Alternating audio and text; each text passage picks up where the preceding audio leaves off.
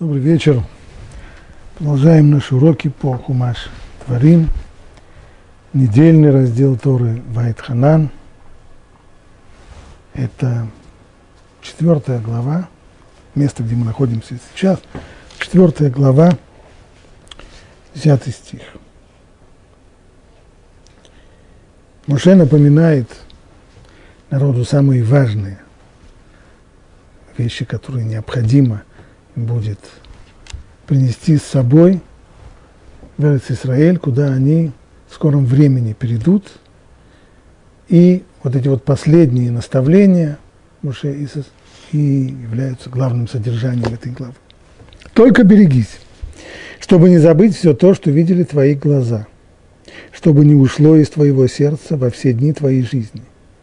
И поведай твоим сыновьям и сыновьям твоих сыновей о дне, когда ты стоял перед Богом у Хорева, когда Бог сказал мне, собери ко мне весь народ, и я возвещу им мои слова, чтобы они научились бояться меня во все дни, которые они живут на земле, и научили своих сыновей.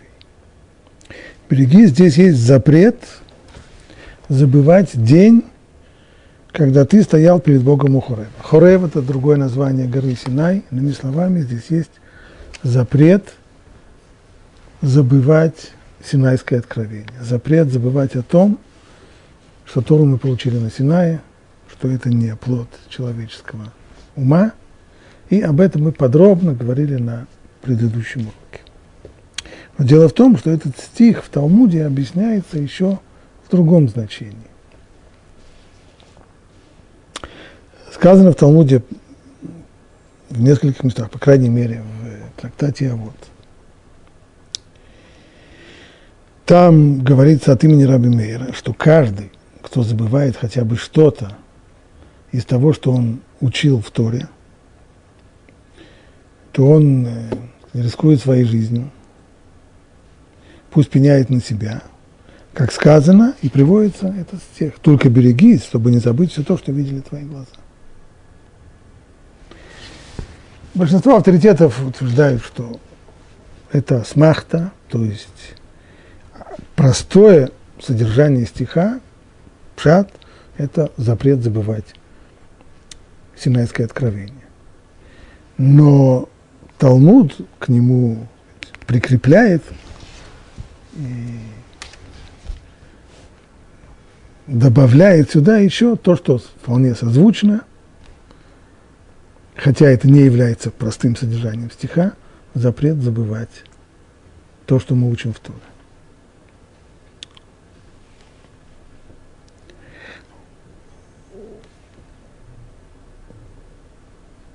Что представляет собой этот запрет? Что получится? Что если я сегодня что-то с утра учил, и поскольку у меня слабая память, то я уже к вечеру помню это смутно, а на завтрашний день таки вообще не вспомню. Значит, я нарушаю этот запрет. А что получается, а если бы я бы не учил, тогда бы я этого запрета не нарушил. Конечно, это не выход, потому что изучать Тору мы обязаны. Это совершенно очевидная повелевающая заповедь. Но все же, знакомство с этим э, запретом, оно вполне понятно должно привести человека к э, ощущению серьезного дискомфорта. Ведь забываем-то мы совершенно естественным образом. Каждый человек, э, то, что он читал, то, что он слышал, то, что он видел, постепенно забывает. Здесь же нет никакого, речь, скорее всего, не идет о человеке, который делает специальные действия, чтобы забыть. А если кто-то написал что-то в каком-то месте, то он потом может специально его стереть, чтобы этого не было так написано.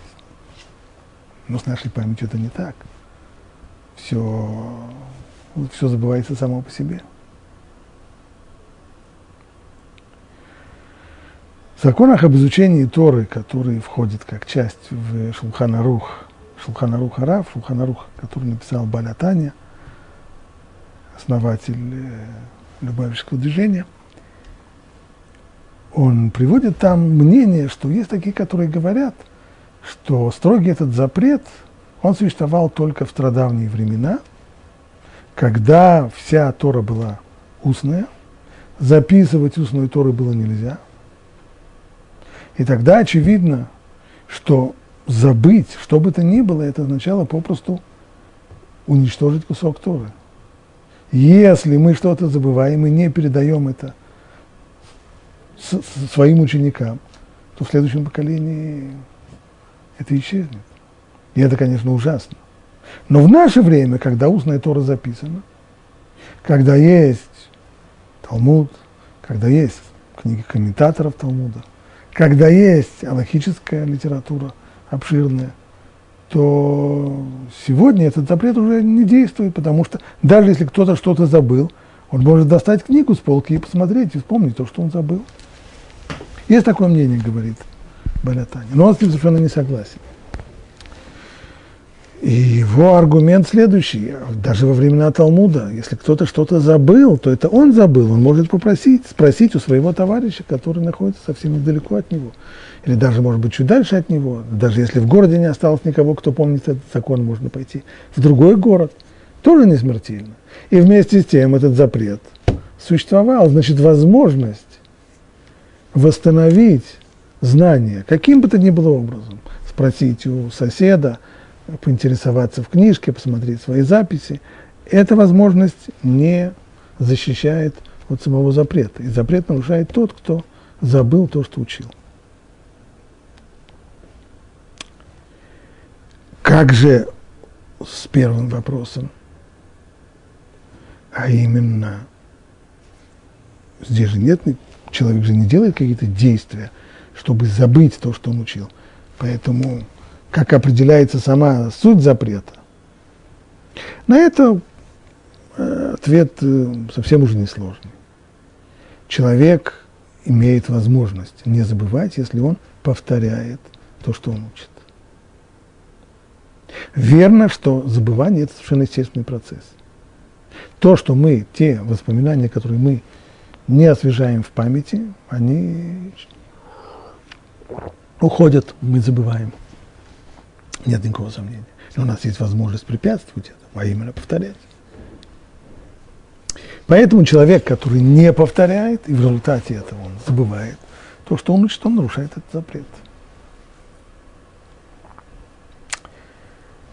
А здесь тогда мы приходим к другому вопросу.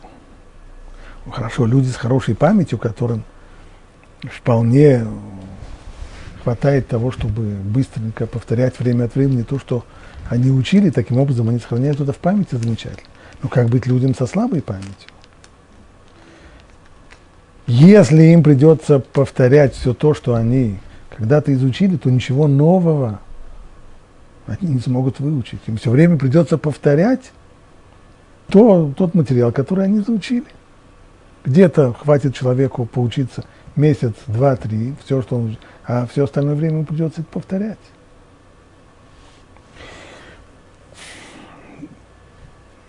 На что Балятани и для других авторитетов говорят, ну а что делать? Значит, э, ну, не всякому дано. Если у человека действительно слабая память, значит, для того, чтобы не нарушить этот запрет, он должен постоянно, постоянно повторять то, что он учит. Ну, всегда есть возможность что-то прибавить, конечно. Получится, что большую часть времени человек топчется на месте, и рост его знаний будет очень небольшим. Зато знания, которые у него есть, пусть небольшие, но они будут его. И тогда ему не придется стыдиться в тот час, когда, закончив свою жизнь, ему придется держать экзамен, как говорит Талмуд, что девизом загробного мира является Ашрейми, Шибал и Канвы, Талмудо, Биадо. Счастлив тот, кто пришел сюда, и то, что он выучил, у него в руке, то есть в его памяти. А иначе, если ему придется бекать и мекать на этом самом главном экзамене своей жизни, в конце, в итоге своей жизни, это стоит, от которого убежать невозможно. Но есть и другие авторитеты, которые говорят, что это не так. Что если, если человек забывает из-за того, что он пренебрегает учебой и из-за этого не повторяет, тогда действительно он нарушает этот запрет. Но если человек хочет знать новое, и его душа стремится к новым знаниям, и стремясь к новым знаниям он не находит объективно себе времени для того, чтобы повторять старое, тогда он запрета не нарушает. Как мы сказали, это вопрос спорный. Есть здесь два противоположных мнения. Такова суть запрета забвения Торы. В любом случае все согласны, что повторять то, что учили, это, безусловно, очень важно и очень похвально. Едем дальше. «И говорил Бог с вами из огня». Шен напоминает еврейскому народу те самые события Синайского откровения, о которых он только что говорил, предупреждая, что ни в коем случае нельзя забывать. Что нельзя забывать? То, что Бог сказал собрать всех народ, весь народ. И то, что Бог говорил с вами из огня. Голос вы слышали, но никакого образа не видели. Только голос. Это тоже нельзя забывать, что там не было никакого абсолютного изображения. Берегите же ваши души, так как никакого образа вы не видели в тот день, когда говорил Бог с вами у Хурева из огня чтобы вы не развратились и не сделали себе кумиров, изображений какого-либо кумира в образе мужчины или женщины, изображение какого-либо животного, что на земле, изображение какой-либо птицы крылатой, что летает в небе, изображение чего-либо ползающего по земле, изображение какой-либо рыбы, что в воде, ниже земли, чтобы ты не взглянул на небо и, увидев солнце, луну и звезды, и все небесное воинство, не соблазнился поклоняться им и служить тому, что создал твой Бог для всех прочих народов под небесами. Так Тора здесь предупреждает от ошибки. Всевышний бестелесен. Он не принадлежит нашему материальному миру, он создатель этого материального мира, стало быть, сам он вне его. Он вне материи, вне времени, вне пространства. Соответственно, у него не может быть никакого изображения, ничего такого не видели, и нельзя изображать его никоим образом. Он выше любого чувственного восприятия, но вместе с тем он личностный Бог. Он не просто, это не, не отвлеченная идея. Он личностный Бог. Но никоим образом, никакими органами чувств и прибавим, и никаким воображением, только органы чувств, но и никаким воображением нарисовать его себе нельзя. Ведь даже символическое изображение, обозначение, оно очень строго запрещено. Ибо как бы, каким бы абстрактным символическим образом не пытался бы человек изобразить Всевышнего, тем самым он сделает его частью воспринимаемого мира, частью созданного мира. Всевышний не часть этого мира ни в коем, ни в коем случае. Он не в мире. Как люди говорят, есть ли в мире Бог или нет. он не в мире. Он создатель мира. И как создатель, как мы это всегда видим во всем, даже в созданном мире мы тоже видим этот, этот самый принцип. Создатели, созданные, и то, что им создано, они не есть одно и то же. Создатель не часть того, что он создал, он вне его.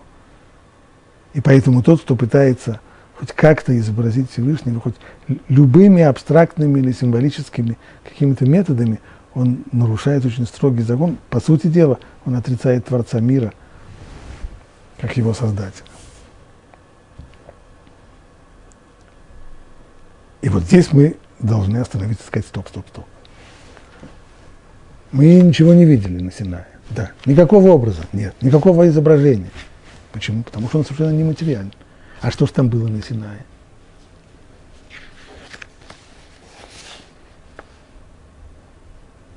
Там были слова.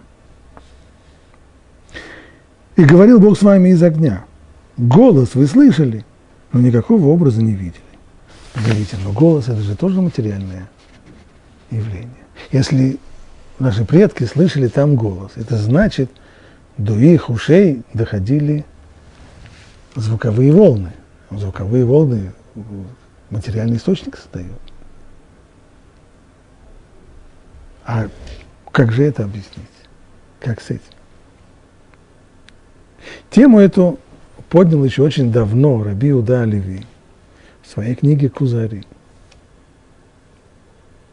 Он начинает там, правда, с совершенно другого вопроса.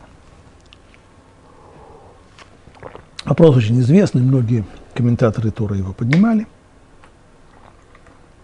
Перед Синайским откровением Всевышний говорит Муше, вот я явлюсь тебе в гуще облака, и услышит весь народ, как я буду говорить с тобой, и поверят в Гамбаха я вам, и в тебя также и поверят навеки. То есть получается, что цель Синайского откровения – вера, вера в Бога и вера в то, что Муше – посланник Бога. Спрашивается задача, но ведь еще до того, когда еврейский народ стоял на берегу рассеченного моря, видел, как оно сомкнулось над головами египтян. Тора говорит, в Яамину Башем, Ув Моше Авдо, и поверил народ в Бога, и в Моше его раба. Стало быть, вера уже была. Тогда зачем же нужно еще раз повторять, для чего же нужно было Синайское откровение? Для того, чтобы привести евреев к вере в Бога и в посланничество Муше. Уже это было достигнуто. Так вот, ответ Рабиуде Оливи на этот вопрос, он приводит нас к теме, которую мы подняли, о голосе. Хотя при виде этих чудес, пишет Кузари, народ поверил в посланничество Муше. В душах людей осталось сомнение. Мог ли Бог говорить с человеком? В Бога поверили? Да, конечно. Весь исход Египта, а уже особенно его последний аккорд, рассечение моря, привели еврейский народ к неколебимой вере в Бога. С этим все было в порядке. Посланничество Муше тоже. Хотя перед самым рассечением моря это было еще не ясно. Над Муше еще э, достаточно злорадно насмехались, когда спросили его, а не потому ли, что есть проблема в Египте с местами для захоронения, не потому ли, что нет достаточно кладбищ в Египте, поэтому Моше вывел народ сюда, чтобы они умерли здесь, на берегу моря, от э, растоптанной египетской конницей. Издевались. Но когда произошло то, что произошло, когда море рассеклось, еврейский народ прошел по морю, как по суше, а египтян вода накрыла – здесь все кончилось. Здесь народ поверил, в Ямину Большему в Моше.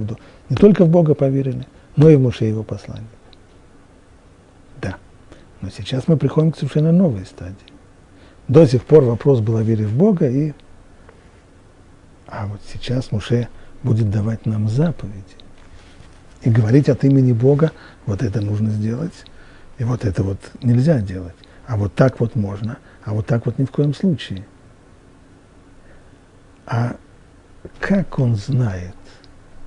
Откуда он знает эти заповеди? А не, не сам ли он их додумывает? Хотя, конечно, если он сам додумывает, то мы видим, что Всевышний творит ради него чудеса. И все, что Муше обещал и в Египте фараону, и на берегу моря, что море рассечется, все это Всевышний делает. Ну, конечно, он его избранник, поэтому он и поддерживает его. Можно было подумать, продолжает Кузари, что Тора – это идеи и замыслы человека. А как же у этого человека получается творить невероятные чудеса, которым Бог дает свою помощь и поддержку? То есть Тора, идеи в Торе – это идеи человеческие, как и все остальные идеи в мире. Идеи уже очень умного человека, очень ну, человеческие. Другое дело, что Бог его поддерживает, поскольку он его избранник. Что лежало в основе такого, такого взгляда? Может быть, не взгляда, сомнения, а не так ли оно на самом деле? Им было трудно признать, что речь можно отнести к кому-либо, кроме человека, ибо речь физическое явление. Потому что я говорю, Бог мне сказал, что надо сделать так. А как это он тебе сказал? А как это ты услышал? Он тебе сказал, значит, ты своими ушами услышал. А как это тот, кто нематериальный, говорит? От чего происходит слух-то? Желая очистить сердца от сомнения, Стало быть, вот это была проблема. Проблема была пророчество Муше. Действительно ли может такая быть вещь, что человек своими ушами услышит голос Бога, направленный к нему. Желая очистить сердца от сомнений, Бог повелел им осветиться внутренне и внешне, воздержаться от близости с женщинами и приготовиться к тому, чтобы услышать его. Иными словами, если есть вопрос о пророчестве, то он решится очень просто. Всевышний не собирается объяснять, каким образом он передает пророчество пророку. Он собирается сделать всех пророками. Все это переживут. Объяснение оставим. Но то, что этот факт есть, в этом убедится каждый своими ушами. Осветив себя, народ достиг ступени, свойственной пророкам, так что все были способны непосредственно слышать божественное слово. И это произошло через три дня. Все слышали. Так никто не видел ничего, но все слышали. Сомнений больше нет, потому что каждый, и ради этого это было Синайское откровение, чтобы не Муше рассказывал им все, а чтобы хотя бы один раз все сами услышали. Значит, такое явление есть, в этом уже сомнения нет. Но все-таки остался вопрос, ну а каким же образом? Вопрос философский. И почему бы Всевышнему не объяснить, каким образом это происходит? Ответ на это, он э, не так уж сложен. Дело в том, что объяснение того, каким образом не, тот, кто не материален, способен заставить материальную систему работать, как в данном случае, когда Всевышний, будучи абсолютно нематериальным, заставлял людей услышать своими ушами его слова, на самом деле не нужно доходить до самого Всевышнего. Этот вопрос, он принципиально неразрешим. В современной философии он назван the body-mind problem, то есть психофизическая проблема. И психофизическая проблема, она на принципиальном уровне неразрешима. И начинается она вовсе не в таких э, теологических вопросах о том, как, как это Бог говорит с людьми. Она на самом деле начинается на уровне простой психофизиологии, иными словами. А как я, если я сумею объяснить феномен своего собственного, своей собственной речи, то тогда я сумею понять, каким образом Бог говорил с нами. Дело в том, что даже своей собственной речи я объяснить не могу. Что значит я не могу объяснить? Очень, очень просто. То, что я сейчас говорю, и мои слова записываются, происходит благодаря тому, что возникают звуковые волны. Звуковые волны возникают благодаря тому, что воздух проходит через мои довольно плохо работающие голосовые связки. Но как мое горло, мои органы речи, губы, э, небо, язык, связки, как они знают, что я хочу сейчас сказать? Может быть, то, что я хочу сейчас сказать, записано у меня, в, у меня в бумажке. Я сейчас говорю не по бумажке. Кроме того, вижу я глазами, а не голосовыми связками. Я думаю, и моя мысль приводит в движение материальные органы речи. А как? Каким образом? Мы знаем только, как в материальном мире происходит превращение энергии в массу, массы в энергию. Вот подобные, подобные вещи мы можем себе представить. Но каким образом мысль, которая абсолютно нематериальна, совершенно-совершенно не зафиксирована, каким образом эта нематериальная мысль и мое желание, моя воля тоже нематериальная, каким образом они могут заставить мои органы речи произносить звуки.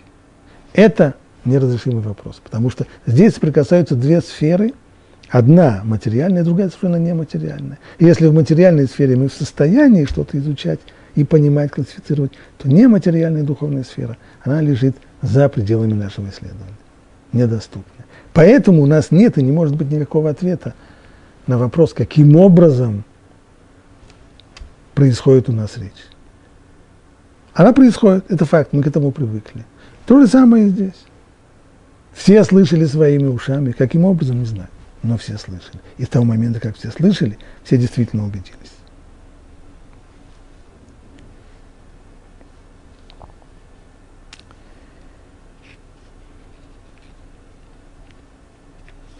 Теперь посмотрим конец этого отрывка, который я сейчас зачитал.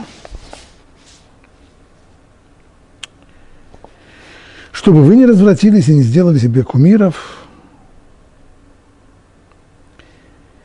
изображение кого-либо кумира в образе мужчины или женщины, или изображение кого-либо животного, что на земле, изображение какой-либо птицы крылатой, изображение чего-либо ползающего на земле, изображение какой-либо рыбы, чтобы ты не взглянул на небо и, увидев солнце, луну и звезды, все небесное воинство, не соблазнился поклоняться им и служить тому, что создал Бог для всех прочих народов под небесами.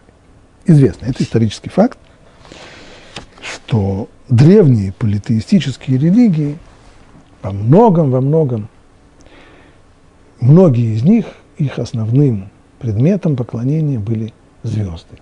Либо сами звезды, либо своих богов они олицетворяли с определенными звездами. И вот Тора здесь предупреждает, чтобы ты не взглянул на небо и, увидев солнце, луну и звезды, все небесное воинство, не соблазнился. Что это значит? Это значит, что вид звездного неба в состоянии толкнуть человека на идолопоклонство, на многобожие. А Равир пишет здесь так.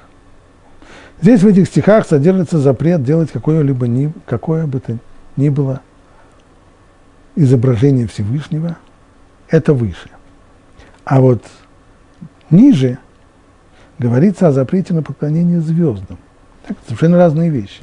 Делать изображение Всевышнего – это один запрет. Сейчас Тора переходит к другой форме идолопоклонства, а именно поклонение звездам, обожествление небесных тел, влияние которых действительное или воображаемое на земные явления было, не, было вероятно, главным толчком к идолопоклонству. Влияют ли звезды на происходящее в нашем мире или нет? Оставим этот вопрос. Многие люди уверены, что влияют – другие люди говорят, считают, что не влияют. Конечно, истина лежит где-то посередине, какое-то определенное влияние есть, но может быть не такое большое, как считают другие. Так или иначе, совершенно не важно, это убеждение истинное или оно ошибочное, но люди в древнем мире были совершенно убеждены в колоссальном влиянии звезд на происходящее в нашем мире. И вот это убеждение легло в основу многих политеистических религий. Несмотря на то, что небесные тела различаются между собой их размерами и яркостью, расстоянием до Земли и их орбитами, мыслящий человек воспринимает их как единое небесное воинство. Тура подчеркивает, чтобы ты не взглянул на небо и увидев солнце, луну и звезды, все небесное воинство. То есть это они самые разные, эти звезды, звезды и планеты, но все это вместе одно единое небесное воинство подчиненное одному и единственному Богу и управляемое Его силой. Но тот, кто смотрит на небесное воинство, не напрягая ума, это то, что увидит человек мыслящий. Но тот, кто смотрит на небесное воинство, не напрягая идя за своими чувствами, а не за своей душой, способен наделить эти небесные тела независимыми силами, начать поклоняться им и служить, поклоняться, то есть бессильно склоняясь перед ними и служить им при помощи выдуманного человеком культа, каких-то определенных культовых действий и церемоний, чтобы снискать их расположение. Ну и, наконец, последняя фраза, которая здесь вызывает определенное сомнение, это в самом конце. Чтобы ты не соблазнился поклоняться им и служить им, тому, что создал твой Бог для прочих народов под небесами. Стоп. Что это означает? Что Бог создал эти небесные светила в качестве богов для, для народов мира? Объясняет Рабан, конечно, нет. Имеется здесь в виду другое. Многих книгах поясняется, что управление миром построено таким образом, что над каждым из 70 народов, это основное деление человечество на 70 народов, то, что сегодня мы имеем дело с сотнями народов, это просто дробление первичных исходных народов. Но над каждым из этих 70 основных народов Всевышний назначил особого ангела-покровителя. И воздействие Всевышнего на этот народ, благо, которое приходит к нему, переходит не непосредственно от Всевышнего, а через этого ангела-покровителя. Вот они, эти ангелы-покровители, они не управляют жизнью этого народа, но через них проведение управляет жизнью этого народа. И понятно, что существовал большой соблазн здесь для людей олицетворять этих ангелов-покровителей со своими национальными богами. Отсюда национальные религии. Народ Израиля в этом отношении отличается от всех остальных. У него нет никакого ангела-покровителя. И его отношения с Богом, они непосредственны.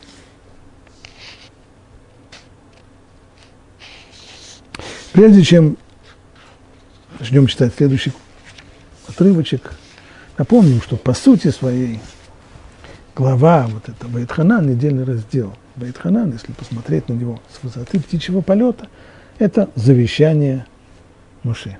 Он знает, что он не переходит в Израиль, и это его последнее завещание еврейскому народу перед тем, как те будут форсировать реку Ярден. И вот теперь посмотрим, что же он им говорит в этом своем завещании. Когда родятся у тебя дети и внуки,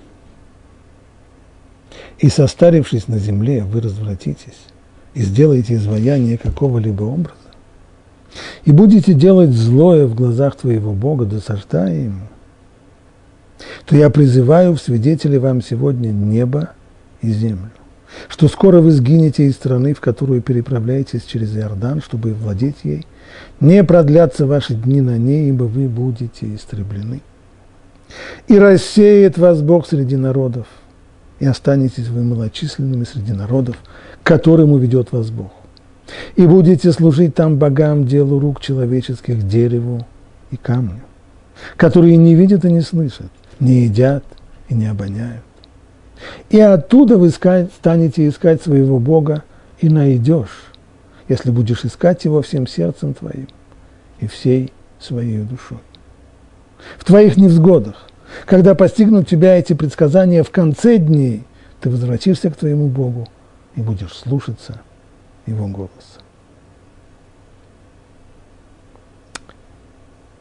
Когда родятся у тебя дети и внуки – и состарившись на земле, вы развратитесь и сделаете изваяние какого-либо образа. Что значит состарившись на земле?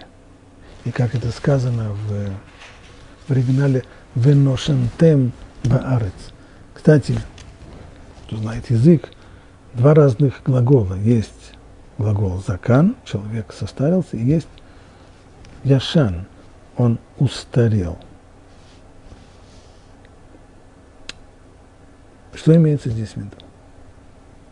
Если имеется только в виду, что это произойдет не сразу, а это произойдет по прошествии времени, когда вы долго, как, кстати, очень многие переводчики, те, кто переводили э, текст Торы, так и переводят, и долго прожив на земле, вы развратились. Но если имеется в виду здесь долго прожив на земле, то что это прибавляет к тому, что сказал Муше, к этому предупреждению?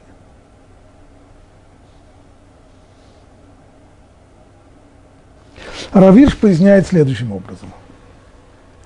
Муше не опасается того, что народ собьется с пути сразу же после вступления в землю. Это нет. Он видит, что опасность будет возрастать по мере его проживания в стране. Опасность нравственного разложения наступит, когда народ состарится на земле, когда родится уже в стране второе, третье поколение, сыны которого будут считать себя исконными жителями страны. Они забудут те дни, когда у них не было родины своей земли. Забудут о своем происхождении и о том, кому они обязаны этой землей и возможностью оставаться в ней. Ведь не случайно же повелел Бог в дальнейшем, чтобы ты помнил день своего исхода из Египта во все дни своей жизни. Иными словами, пока еврейский народ хорошо помнит, откуда он пришел, Помнит, как он был рабом в Египте, помнит, как он скитался по пустыне, не имея крова над головой, не имея куска хлеба. Помнит, как Всевышний вывел его из Египта и, проведя его через Синайскую пустыню, даровал ему эту землю. И все, что у него есть сейчас на этой земле, все это только из рук Всевышнего. Пока эта память жива в сердцах людей, опасаться нечего. Люди будут строго соблюдать законы Бога. Но когда пройдет время, второе, третье поколение, которое, конечно, слышит во время пасхального седра историю о том, как когда-то были в Египте, все это воспринимается как такая быль, сказание, предание старины.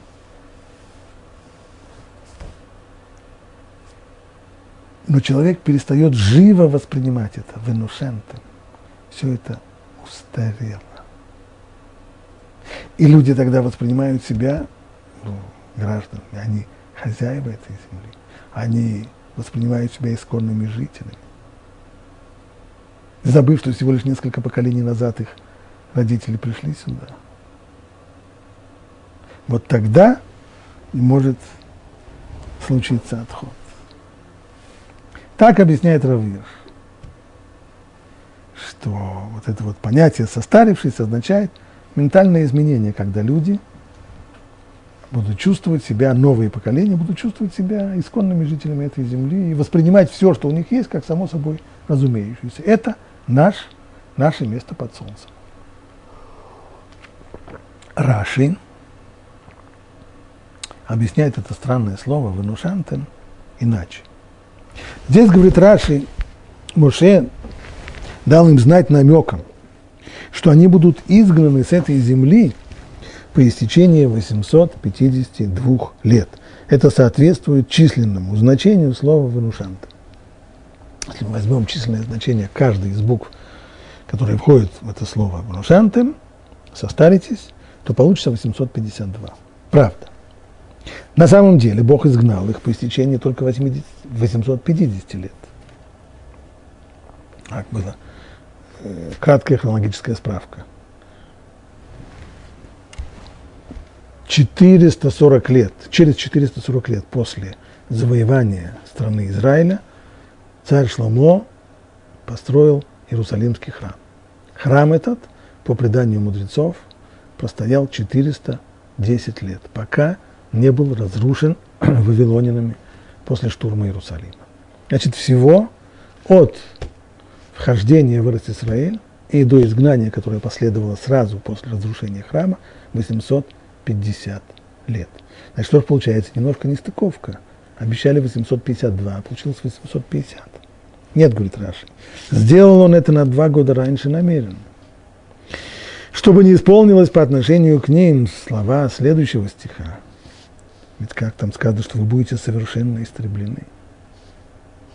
И об этом сказано, и ускорил Бог это бедствие, и навел его на нас, ибо милостив Господь Бог наш. На первый взгляд этот стих кажется совершенно невероятным. Как это так? То, что Бог милостив, согласно. Но тем, что ускорил Бог это бедствие и навел это объясняется тем, что он милостив. Каким образом ускорение беды объясняется милостью. Милостью можно объяснить смягчение беды, чтобы она была не такая страшная, но ускорение. Говорит, Раши, вот это как раз то, о чем мы говорим. И если бы Всевышний не ускорил беду, она пришла бы через 852 года, то последствия были бы куда более страшны, было бы истребление. Здесь была потеря независимости, потеря государства, потеря земли, изгнание, но не больше того, но не истребление. И вслед за этим последовало возвращение в страну, которое пришло после серьезного исправления всего того, что казалось духовного состояния еврейского народа.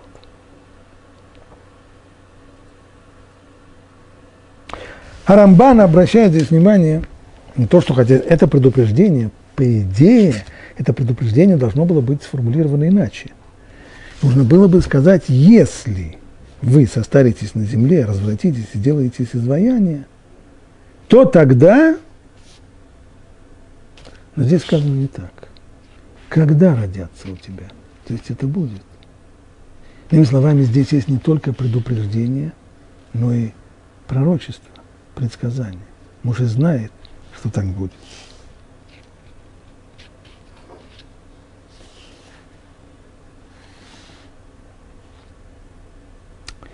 И это довольно странно.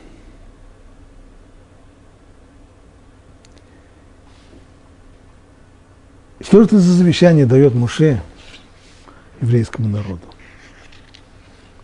С одной стороны, он страстно призывает всех следовать законам Торы. Как сказано, смотри, я учил вас установлением и законом, как повелел мне Бог, чтобы вы поступали так в стране, в которую вы входите, чтобы овладеть. Все эти законы, они не для изучения теоретического в Синайской пустыне. Нет, это законы, по которым вы должны жить в той стране. Я, говорит, муж, я останусь здесь, я не иду с вами в эту страну. Но вы, придя туда, вы должны там жить по этим законам. Храните же и исполняйте их, ибо это ваша мудрость и ваш разум в глазах всех народов. Раз за разом повторяется этот мотив. Храните и соблюдайте, храните и исполняйте. Это важнее всего для Муше. Он вывел народ из Египта, он помог им получить Тору на Синае, он обучал этой Торе 40 лет, но теперь остается только войти в землю и реализовать эти законы, жить по ним, соблюдать их, так соблюдайте же их. И вместе с тем Муше говорит, когда родятся у тебя дети и внуки, то вы развратитесь и сделаете изваяние, и будете делать злое в глазах Богу досаждаемому. Я-то знаю, что всего лишь в третьем поколении все полетит. Настолько, что начнут поклоняться идолам. Как это может быть вместе? Как можно одновременно страстно призывать соблюдать заповеди и тут же сказать, ну я-то знаю, что в третьем поколении ничего не получится. В третьем поколении уже начнут их, начнут их нарушать самым страшным образом. Разве можно себе представить, создателя какой-нибудь э, религии, идеологии, который будет призывать людей быть верными своим идеалам, с одной стороны, и тут же сообщать, что он-то знает, что на самом деле все, все скоро кончится. Возьмем пример, который может быть близок, по крайней мере, к взрослой части населения. Вождь русской революции Владимир Ильич Ленин, умирая, тоже пишет свое политическое завещание, так называемое письмо к съезду. Там он э, резко раскритиковал всех своих соратников, но теперь представим себе, что он там напишет еще одну фразу, что при всем при том, что он призывает партию, основанную им, и весь народ отдать все свои силы на строительство социализма, на реализацию марксистских идей, но он-то сам знает, что всего лишь через 70 лет все закончится полным крахом, люди бросят все коммунистические идеи, и весь этот невероятный, фантастический эксперимент закончится полным крахом. Можно представить себе, что он такое напишет, конечно, нет. Даже если бы он знал из какого-нибудь источника, если, даже если бы он предчувствовал, что так оно все получится, никогда бы об этом не написал. И если написал бы, то написал бы это в совершенно другом ключе, сказал бы, что хотя мы вот начали, заварили такую заварушку, но поскольку я уже вижу сейчас, что кончится все плохо, то бросьте это дело. Но невозможно, с одной стороны, призывать к верности какому-то идеалу, и тут же рассказывает, что в третьем поколении эта верность закончится. Если она закончится в третьем поколении, то зачем оставаться верными сейчас? Давайте уже сейчас разойдемся. Как же понять тогда Моше? Если бы Моше был создателем иудаизма, тогда, конечно, подобные, подобные фразы были бы совершенным нонсенсом. А в том-то и штука, что в отличие от создателей различных религий, идеологий, вождей революций и так далее, Муше не создатель иудаизма. Он передал людям то, что ему дано Богом. И передав эти законы, Он знает, что самое главное для еврейского народа – это соблюдение этих законов, и поэтому страстно призывает их соблюдать. И он не станет скрывать то, что он знает. Ему, ему, ему показали будущее, и он знает это будущее. Он даже не формулирует это, как говорит Рамбан, в сослагательном, в сослагательном наклонении. Он не говорит, если так будет, когда вы состаритесь, так будет. Он это знает.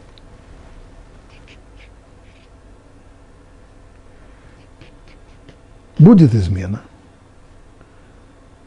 Это будет. Еврейский народ уже сейчас должен знать, какие будут последствия и какова будет цена этой измены. Уже напоминает, что земля обетованная, страна Израиля, дана еврейскому народу как результат, как часть завета, союза, который Всевышний заключил с еврейским народом. Союз означает, что две стороны заключают союз, берут на себя определенные обязательства. Обязательства еврейского народа – соблюдение, изучение, соблюдение, исполнение законов Торы. Всевышний берет на себя обязательство дать евреям землю, которую он обещал их працам. И эта земля и должна, цель всего – это построение жизни по Торе в этой самой земле. Но как только одна сторона не соблюдает своего обязательства, то и вторая сторона свободна от своих обязательств. Если евреи не будут соблюдать законов Торы, если, состарившись на земле, они развратятся, сделают изваяние и будут делать злое в глазах Бога, тогда скоро вы сгинете из страны, в которую переправляетесь через Ярден, чтобы овладеть ею. Не продлятся ваши дни на ней. Будет изгнание.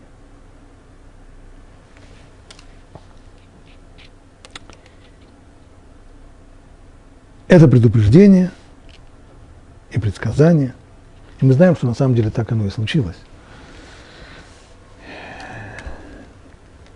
Завоевав страну Израиля, еврейский народ обосновался в ней, но через некоторое время начал подражать образу жизни местных народов, которые жили там, канонейских народов, перенимать их религиозную практику, а вскоре дошло дело и до, в некоторых случаях, до явного, очевидного идолопоклонства. Ну и тогда сбылось э, следующее пророчество. Скоро вы сгинете из страны, в которую переправляетесь через Ярден, и рассеет вас Бог среди народов – и останетесь вы малочисленными среди народов, которым уведет вас Бог. Окончательное, окончательное исполнение этого пророчества, оно было в 20 веке. Когда еврейский народ рассеялся полностью по всей земле, так, как там сказано, и рассеет вас Бог среди народов, само, сама диаспора, само изгнание, оно началось очень быстро. Но вот это вот состояние рассеяния, когда евреи оказываются рассеянными по всем странам и континентам, оно исполнилось лишь не так давно. Здесь есть еще одно обещание, что останетесь вы малочисленными среди народов, которым уведет вас Бог. По сути дела, это два обещания. Первое. Вы будете малочисленными несмотря на то, что еврейский народ древний, благодаря постоянным, несмотря, несмотря на его естественный прирост населения, благодаря постоянным погромам, изгнаниям, кровопусканиям, попыткой уничтожения, угнетения, благодаря всему этому численность еврейского народа всегда будет низкой. Давным-давно я читал статью одного демографа, который посчитал бы, что если бы не ну, он считал только крупные такие кровопускания в еврейской истории, что если бы не эти крупные кровопускания, он посчитал, что еврейский народ в конце, тогда, в конце 20 века насчитывал бы больше 90 миллионов людей. Сегодня это было бы еще больше. Итак, малочисленность. Второе, и останетесь вы малочисленными среди народов. То есть, как бы, мы, как бы вы не были малочисленными, вы останетесь. Здесь есть еще обещание неуничтожимости еврейского народа, как сказано и в другом месте, в книге Вайкра, при всем при том, когда они будут в земле своих врагов, не презрю я их, и не возгнушаюсь ими, чтобы истребить их. Всевышний обещает, что истребления не будет. Снова обратим внимание, можно пообещать, что китайский народ э, будет неуничтожим. Ну, конечно, попробуйте уничтожить полтора миллиарда людей. Но здесь, здесь обещание, что с одной стороны еврейский народ всегда будет маленький. Чуть-чуть-чуть будет прирост населения, тут же случится очередное кровопускание, и снова он станет маленьким народом. И будучи все время маленьким народом, он окажется неуничтожим. Вот это вот потрясающее совершенно обещание. Кстати, есть определенная связь между двумя обещаниями. Это видно во всей истории. Невооруженным взглядом. Благодаря чему удавалось еврейскому народу выжить, несмотря на отчаянные попытки его уничтожить. Благодаря рассеянию. Евреев уничтожали в одном месте, но в другом месте они выживали, иногда могли и бежать в другое место. Самым опасным в еврейской истории был эпизод, э, который, который описан в свитке Эстер, когда Аман замыслил уничтожить весь еврейский народ. И опасность была в том, что тогда весь еврейский народ оказался под одной властью, под властью Персидской империи. И тогда опасность была колоссальная, подобной какой всему народу, подобной какой не было в дальнейшем, включая и Вторую мировую войну. Гитлер, конечно, хотел завоевать весь мир, уничтожить евреев во всем мире, но руки короткие оказались.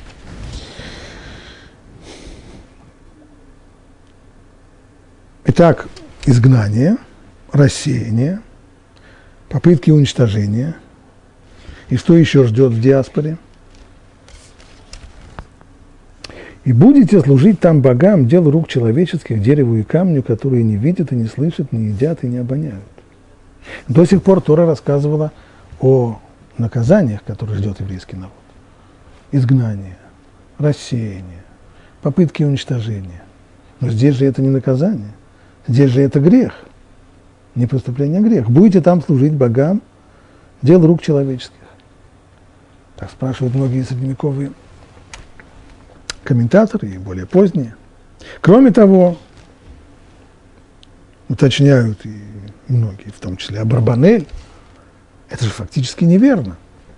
Еврейский народ, который грешил идолослужением в своей земле, после разрушения первого храма и изгнания в Вавилон, излечился от идолопоклонства навсегда.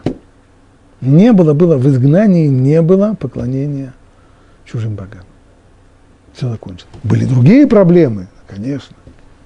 Но чего-чего, но служения, служения идолам больше не было.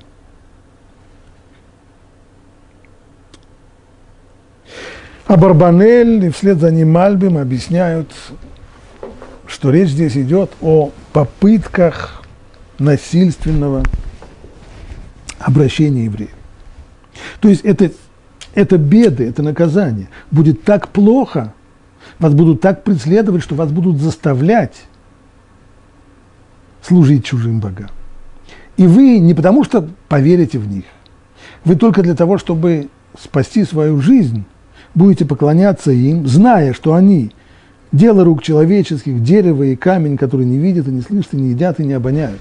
То есть в отличие от идолопоклонников времен первого храма, которые верили в то, что в результате их поклонения звездам или еще кому-нибудь, э, царицам небесным, они смогут снискать себе благоволение, то здесь речь идет о совсем о другом. Здесь речь идет о людях, которым придется склонить колени перед изваяниями, зная, что они не едят, и не слышат, и не, и не видят, и что они истуканы.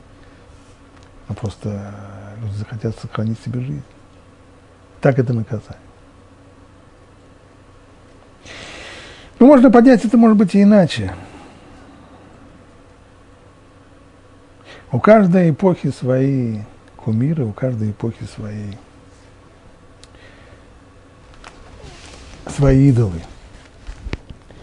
Ушли в прошлое древние боги, все эти Зевсы, Аполлоны, Аштарты, Мордуки. Но пришло новое поклонение. Это по-прежнему поклонение, как сказано здесь, дереву и камню. Начиная с конца XVIII века, в начале XIX века, человечество,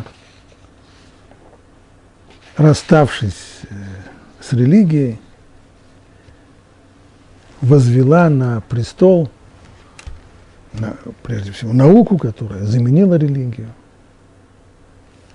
а согнанных с Олимпа богов заменила ее величество природа с ее законами и его величество случай. Поклонение природе, если в древности, древние идолопоклонники, они тоже поклонялись природе, но совершенно, но совершенно в другом виде. Они олицетворяли силы природы и видели в них божество. То сейчас, в 20 веке, в конце 18 в 19 и в дальнейшем, в 20 веке, это приняло совершенно другую форму. Нет никаких богов, нет никаких высших сил, нет никакого создания, есть природа. Вот природа, она и мать всему, природа мать, и ей теперь поклоняются. И, безусловно, евреи приняли в этом очень большую, большое участие. Делу, делу рук человеческих тоже поклонялись. Только дело рук человеческих не так, как в древности, когда речь шла о изваяниях, о скульптурах, созданных, созданных мастерами. Здесь речь совершенно о другом. Начиная с конца XVIII века, когда подули новые, новые ветры – в Европе, и началась эмансипация. И когда народы мира готовы были принять уже евреев в свою среду, но с условием, что они, конечно, откажутся от своей еврейской индивидуальности, то нашлось достаточно много евреев, которые уже вот этого не выдержали. Евреи выдержали гонения, евреи выдержали погромы, евреи выдержали попытки принуждения силой. В большинстве своем всегда было меньшинство, которое крестилось или принимало другие религии, но в большинстве это не помогало. А вот испытание свободой и вседозвольностью еврейский народ не выдержал. Не хватило сил. Не было уже этого запала. И вот здесь, ассимилировавшись, и почувствовав себя частью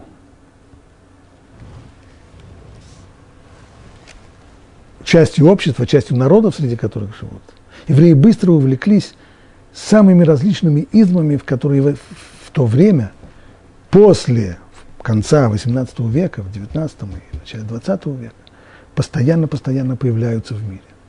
Идеологии самые разные. И евреи оказываются не только их восторженными последователями, но очень часто оказываются их вождями тоже.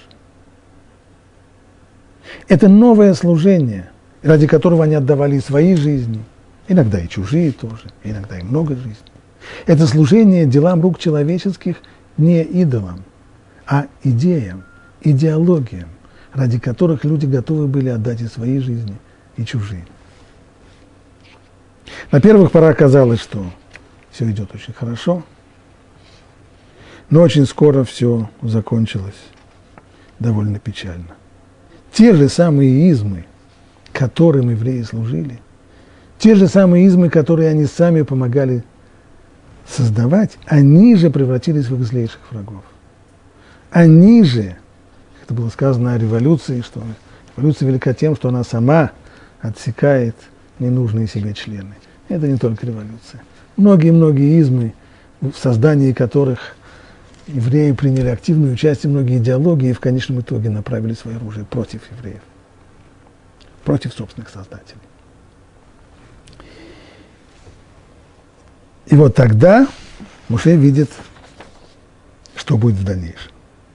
Когда все иллюзии лопнут одна за другой, оттуда же станешь искать Бога твоего и найдешь, если только будешь искать Его всем сердцем и всей душою твоей. в беде твоей, когда постигнут тебя все эти предсказания, в конце дней ты возвратишься к Богу твоему и будешь слушаться Его голоса. Некоторые придут к Богу, возвратятся к Богу сразу. А некоторые будут блуждать, будут искать спасение в новых каких-то идеях, в новых иллюзиях. И так будут эти, эти скитания и эти поиски будут продолжаться до конца дней. Но в конце дней, в этом уже уверен, в конце дней возвратишься ты к Богу твоему и будешь слушаться Его голоса, ибо милосерден твой Бог. Он не оставит тебя и не погубит тебя, и не забудет завета твоя, с твоими отцами, которым Он поклялся. Это обещание, поскольку Бог не оставит тебя. Иными словами, даже если ты зайдешь очень-очень далеко, уйдешь очень-очень далеко, Он всегда создаст такие условия, при которых в конечном итоге ты вернешься, рано или поздно.